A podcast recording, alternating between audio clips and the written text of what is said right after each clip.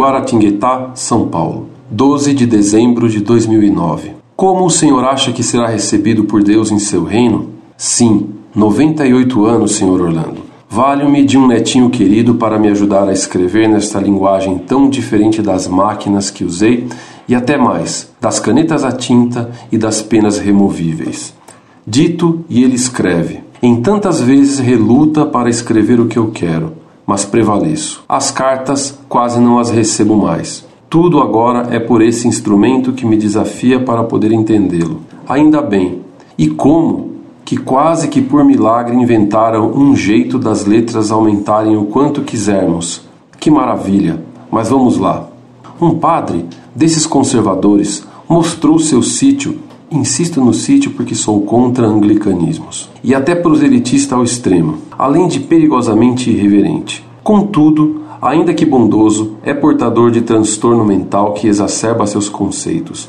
Mas eu o ouço quer porque quer que as igrejas sejam fechadas caso não retornem às práticas precedentes ao Concílio Vaticano II. Não se dá também, com convicção, com os padres da região que considera sedes do cão. É ele quem diz. Promete interromper qualquer domingo a missa celebrada por Dom Damasceno para dar-lhe uma lição em público de que ele não é digno do episcopado, futuro cardeal, pois é contra a forma antiga. Meu Deus, havia entre nós um santo sacerdote, Monsenhor Osvaldo de Barros Bindão, a quem em 1962 perguntei sobre o Vaticano II.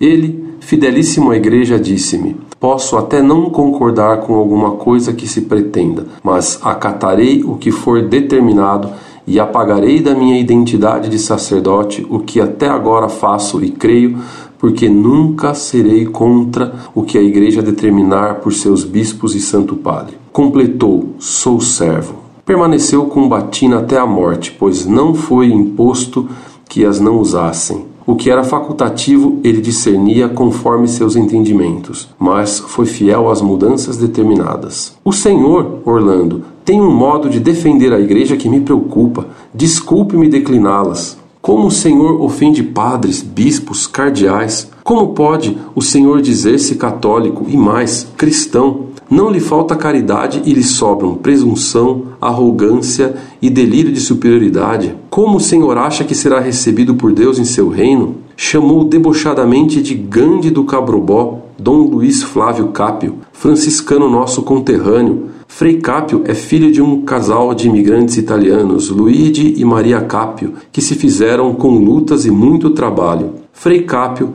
teve já desde o nascimento uma vida abastada e ainda assim se consagrou à pobreza. E o senhor dele debochou e achincalhou as ordens episcopais que recebeu por mandado do Santo Padre. O Senhor se comporta como o padre que quer dizer absurdos em público a Dom Damasceno, mas ele é desequilibrado mental. O Senhor também o seria? Fico triste com suas maneiras de expressar suas opiniões, mas ainda por constatar como são visíveis suas manipulações nas cartas. As que lhe são favoráveis, nela o Senhor se deleita, coloca-se como humilde. As contrárias, o Senhor agride os autores. Dois de meus netos são sacerdotes, professores em Roma. Ambos me disseram: Vovô, não se incomode com esse homem. Ele é parte do minúsculo quisto purulento que ainda Satanás mantém na igreja para perturbá-la. E completaram: Não merece atenção. Quis dar um golpe na TFP e o tiro saiu para a culatra. Da TFP se aproveitou, inclusive financeiramente, e depois dela saiu fazendo-se mártir.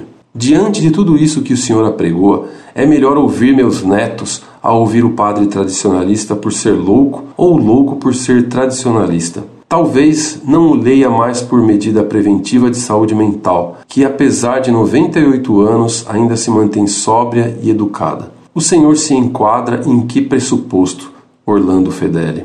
Até quando enganará inocentes? Seja obediente à igreja, como foi o Monsenhor Bindão, apóstolo como Dom Cápio. Saia do seu castelo de comodidades patrocinadas não sabemos por quais fontes de recursos. Preocupe-se como o Senhor será julgado por Deus ou os espertalhões conseguirão enganar até Deus? Pena que o Senhor não publicará minha carta. Muito prezado Senhor, salve Maria. O Senhor se enganou. É com alegria que publicarei sua carta, que muito me honra. Afinal, ter um leitor de 98 anos é honra muito grande. É certo que da boca das crianças é que sai o verdadeiro louvor, mas a palavra de um ancião sempre deve ser ouvida com respeito. Tanto mais a de um ancião que mantém inteligência bem viva e que escreve com correção e estilo agradável. Um ancião que tem a honra de ter dois netos sacerdotes e professores em Roma. Por tudo isso, li com toda atenção e respeito o que um ancião de 98 anos, apesar de seus velhos olhos cansados, com sacrifício, quis me escrever com a ajuda de um netinho querido para me prevenir sobre o juízo de Deus. E como não ouvir e não tremer diante de seu brado de advertência, que na qual trombeta angélica me recorda que proximamente tenho 77 anos e muitos males, terei que comparecer diante de Cristo, nosso juiz. Como não tremer diante do crucificado a quem tanto ofendi? Quantos tremor es futurus, quando iudex est venturus, cuncta strict discussurus. Como não tremer quando treme o próprio futuro, quando vier o juiz da eternidade tudo julgar estritamente? É certo que sua carta, caro senhor, não me é de louvor, mas também de acusação sem base e de advertência. E de advertência dura e terrível. Mais ainda, é bem cruel e até bem injusta ao me transmitir o recado caluniador de seus dois netos sacerdotes, professores em Roma, que lhe recomendam: Vovô, não se incomode com este homem. Ele é parte de um minúsculo quisto purulento que ainda Satanás mantém na igreja para perturbá-la. E completaram: não merece atenção. Quis dar um golpe na TFP e o tiro saiu pela culatra. Da TFP se aproveitou, inclusive financeiramente, e depois dela saiu, fazendo-se de mártir. Graças a Deus, seus netos são padres que ainda acreditam que existe o diabo. Nesse ponto, eles ainda são tradicionalistas. Seriam eles também partes do quisto purulento? Ou já se tornaram totalmente imunes à tradição da igreja de sempre, que o Papa Bento XVI está lutando denodadamente para salvar? Perdoe-me se reajo às ofensas e calúnias sacerdotais de seus netos padres, mas até os pecadores têm direito de reagir se são caluniados.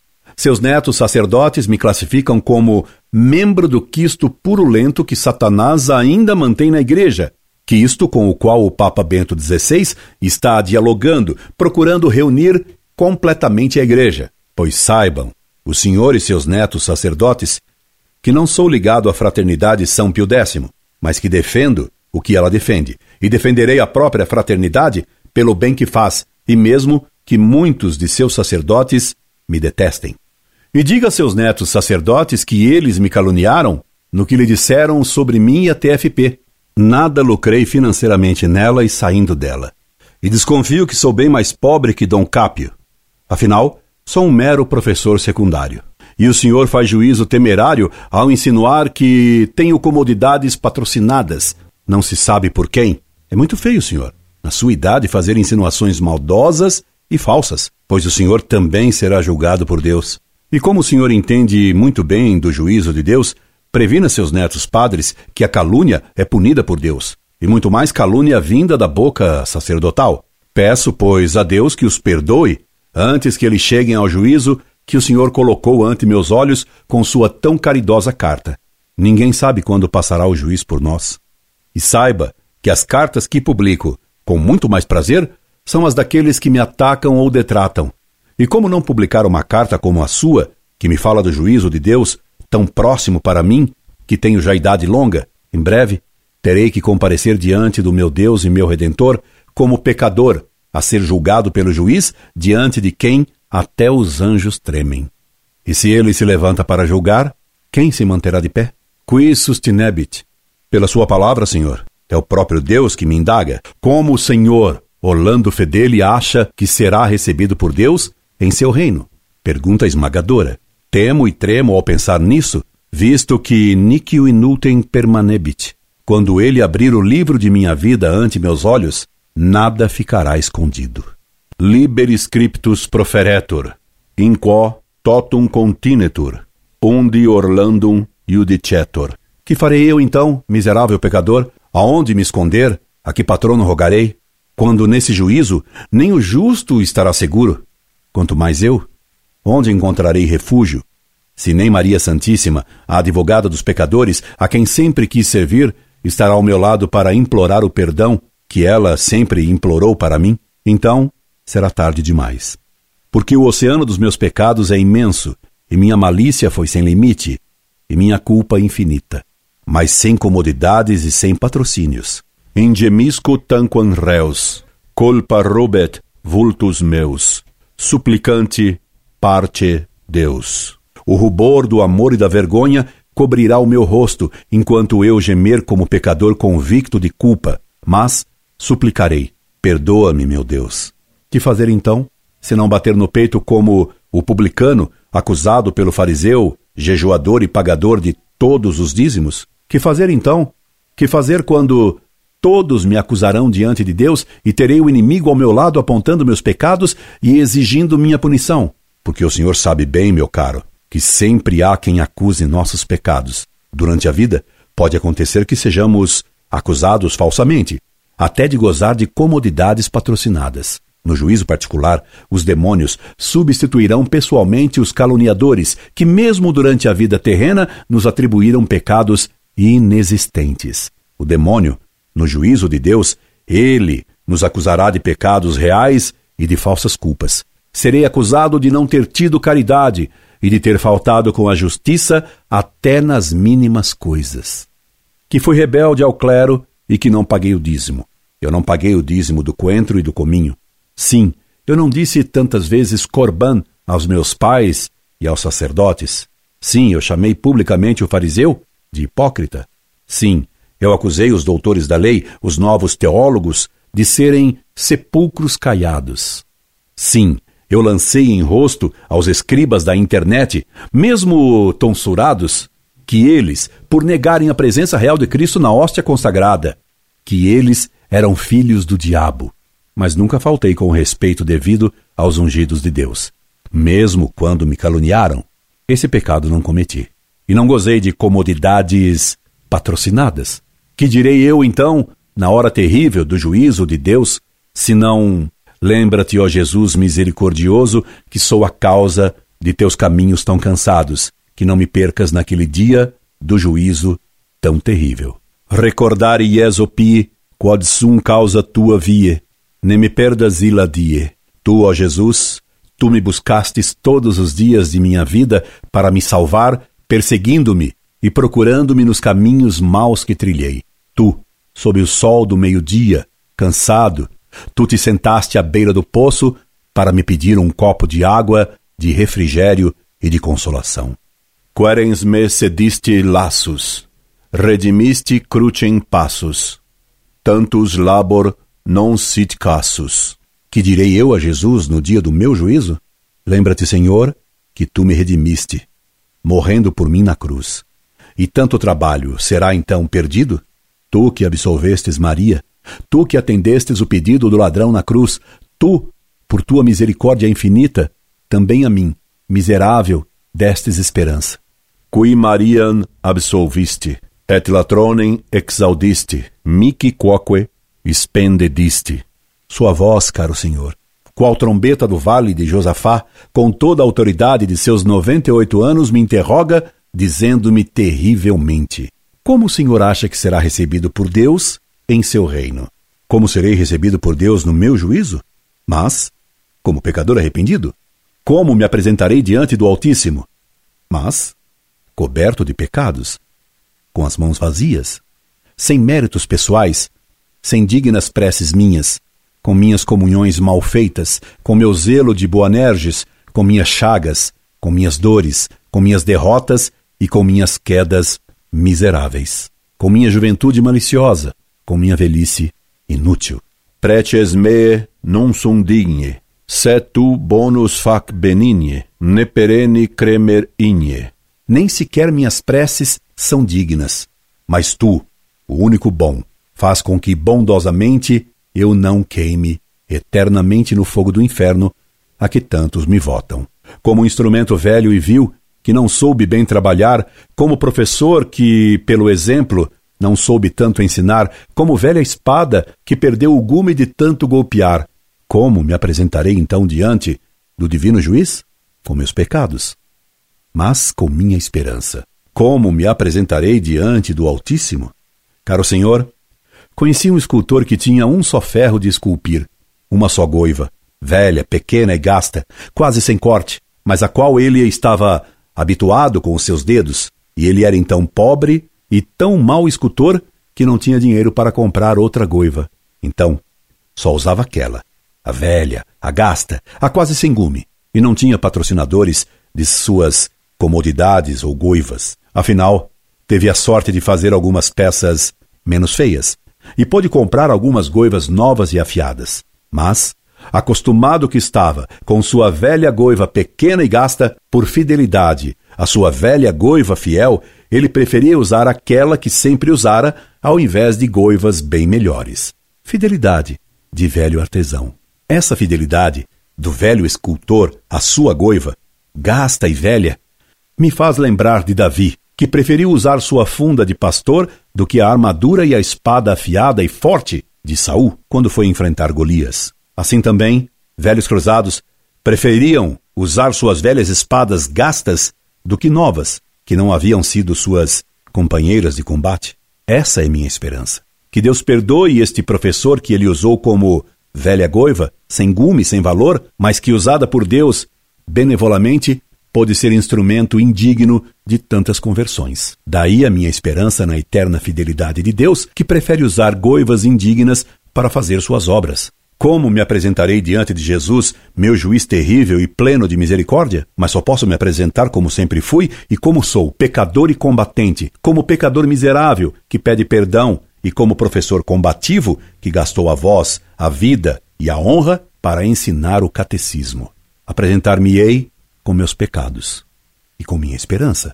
Apresentar-me-ei coberto de culpas e coberto de escarros daqueles que me odeiam e me caluniam. Apresentar-me-ei com a esperança de que Deus, por misericórdia, se lembre de meus combates, de minhas polêmicas, de minhas aulas, de minhas cartas, desta carta, que ele leve em conta, por sua infinita misericórdia, as milhares de almas que ele converteu, dando-me argumentos que trouxeram tantos moços e tantas moças para junto dele, tantos que levei ao batismo, tantos que ele, usando uma velha goiva gasta, se dignou a converter em belas imagens suas, usando a velha e gasta e indigna goiva da palavra de um professor, usando minha palavra, minha espada.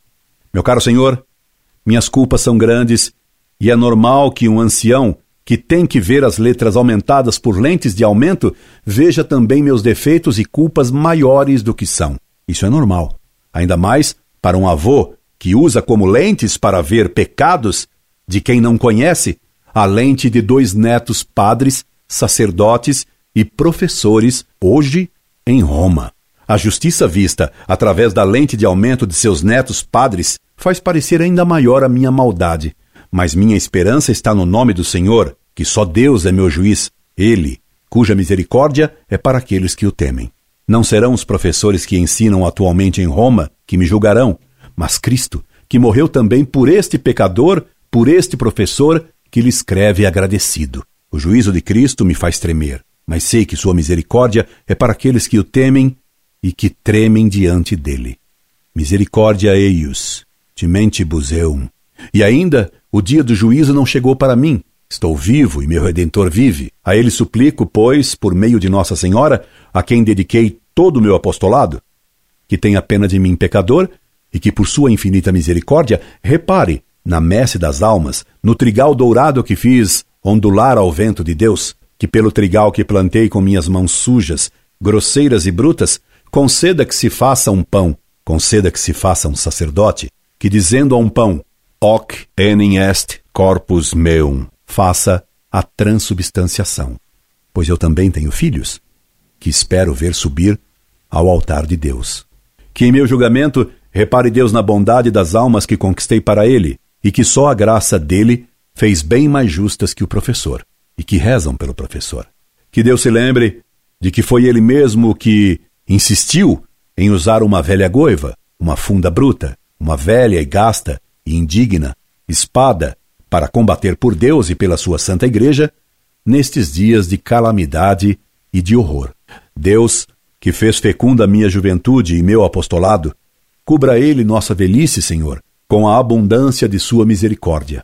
Que Deus tenha piedade de nós e perdoe a todos nós, e particularmente a mim, pecador, que só quis combater por ele e que sou julgado e condenado pelo Senhor e por seus netos sacerdotes que não me conhecem.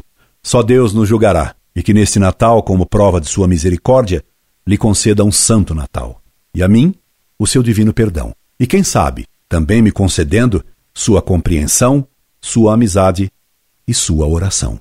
Até breve, se Deus quiser, no céu. Incorde Jesus Semper, Orlando Fedeli.